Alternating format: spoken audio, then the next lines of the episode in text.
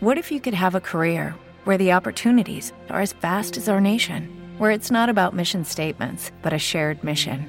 At U.S. Customs and Border Protection, we go beyond to protect more than borders from ship to shore, air to ground, cities to local communities. CBP agents and officers are keeping people safe. Join U.S. Customs and Border Protection and go beyond for something far greater than yourself. Learn more at cbp.gov/careers. Este podcast forma parte de Evox Originals. Disfruta de este avance.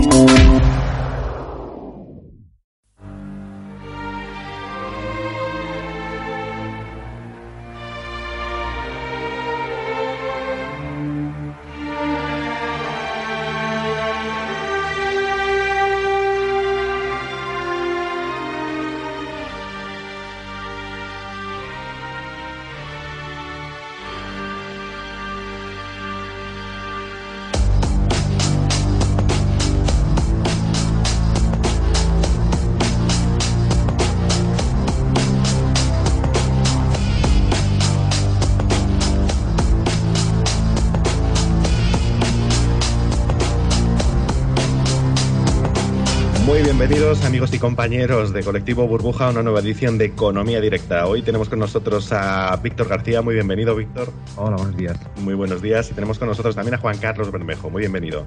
Hola, muy buenas. Muy buenas. Hoy vamos a hablar sobre tres temas. Eh, comenzaremos hablando eh, o analizando más bien los últimos indicadores económicos para, eh, como siempre, pulsar el estado actual de la economía española. Vamos a hablar hoy también sobre aeropuertos. Evidentemente los aeropuertos son una infraestructura tremendamente importante en un país tan dependiente del turismo como es España, hoy hablaremos sobre las ampliaciones que se están proyectando de los aeropuertos de Baraja y el Prat. Vamos a hablar qué hay detrás de estas ampliaciones, eh, si son pertinentes o no, desde luego, y eh, si se están enfocando de la manera correcta o tiene por ahí algún problemilla eh, que deberíamos resolver más pronto que tarde. Pero comenzamos, Juan Carlos, con los últimos indicadores económicos. Ya lo hablábamos la semana pasada, que en principio pues estamos teniendo un efecto rebote después de la crisis acusada que ha sufrido la economía española por el COVID. Parece que estamos rebotando ahora y yendo hacia arriba pues como un cohete, ¿no? Como se diría. Em, ¿Qué nos están contando estos últimos indicadores económicos? ¿Se mantiene esta tendencia o, hay motivos para empezar a preocuparse? Bueno, sí, efectivamente, eh, como ya hemos dicho aquí, ya lo anunciamos hace tiempo, la economía española está, vamos, más que rebotando, eh, ha pegado un salto espectacular. Espectacular me refiero que, que, tampoco preveíamos que fuera ser tan, tan rápida esa, esa recuperación. La demanda, eh, digamos, está desbocada y incluso eso pues está provocando de problemas de inflación como ya hemos explicado aquí. Eh, bueno, vamos a, a ver qué, qué, es lo que está pasando ahora, ¿no? Es decir, si, esa, si ese rebote sigue o, o, o, ya se va tranquilizando. Bueno, pues lo primero que vamos a nombrar son los PMI de agosto, que son como ya saben nuestros oyentes, unos indicadores a los que nosotros les damos mucha atención, porque suelen reflejar la imagen fiel de lo que va a ocurrir al corto plazo. Y bueno, los indicadores siguen diciendo que la economía española eh, pues tiene una buena perspectiva.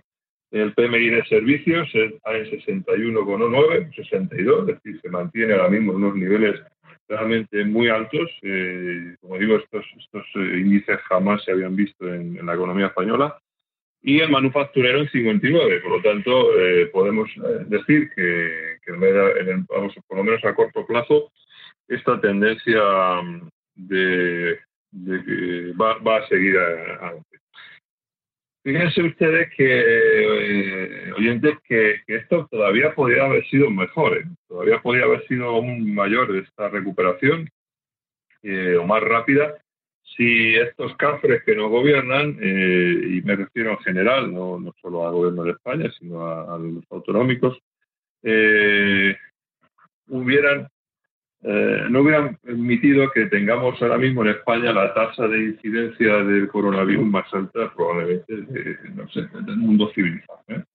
eso, lógicamente, ha provocado muchas eh, cancelaciones, sobre todo en el sector turístico, sobre todo extranjeros, que vendría, hubieran venido a España en el mes de julio y el mes de agosto. Y bueno, eso al final se va a notar. Al final es probable que alguien eche de menos todo ese tema, pero bueno, aún así la perspectiva sigue siendo muy positiva. En cuanto a indicadores publicados por el Ministerio de Economía, pues seguimos viendo que el, índice de sentimiento económico sigue estando muy, muy alto. Eh, ahora mismo el de julio, que es el último dato que tenemos, está en 109. Piensen ustedes que hace escasamente un año estaba en 90. ¿eh? Si este, indicador si está por debajo de 100, pues quiere decir que la gente tiene una perspectiva muy baja a nivel de inversiones o de, gasto. Eh, los que han caído, y bueno, es natural, eh, son las matriculaciones de automóviles en este de julio, es normal. La gente, pues ya en esta época estival se, relaja. Bueno, sigue teniendo un, acumulado de un crecimiento del 22% en vehículos de carga y un 18% en el resto de automóviles. Piensen también que en este sector eh, está habiendo muchos retrasos por el tema de los eh, semiconductores. Se están entregando los coches con mucho retraso y entonces eh, esto pues también probablemente ha provocado que, ahora en el mes de julio haya caído el, índice. El índice de, confianza del consumidor sigue también creciendo respecto al, anterior eh, dato, lo cual pues indica que la demanda sigue, sigue muy activa, la demanda interna. Y eh, bueno, también tenemos aquí un dato que, es curioso y es que el saldo comercial que han publicado, esto es del mes de mayo, el saldo comercial, es decir, la diferencia entre eh, importación y exportaciones, eh, en mayo. ¿Te está gustando lo que escuchas? Este podcast forma parte de Evox Originals y puedes escucharlo completo y gratis desde la aplicación de Evox. Instálala desde tu store y suscríbete a él para no perderte ningún episodio.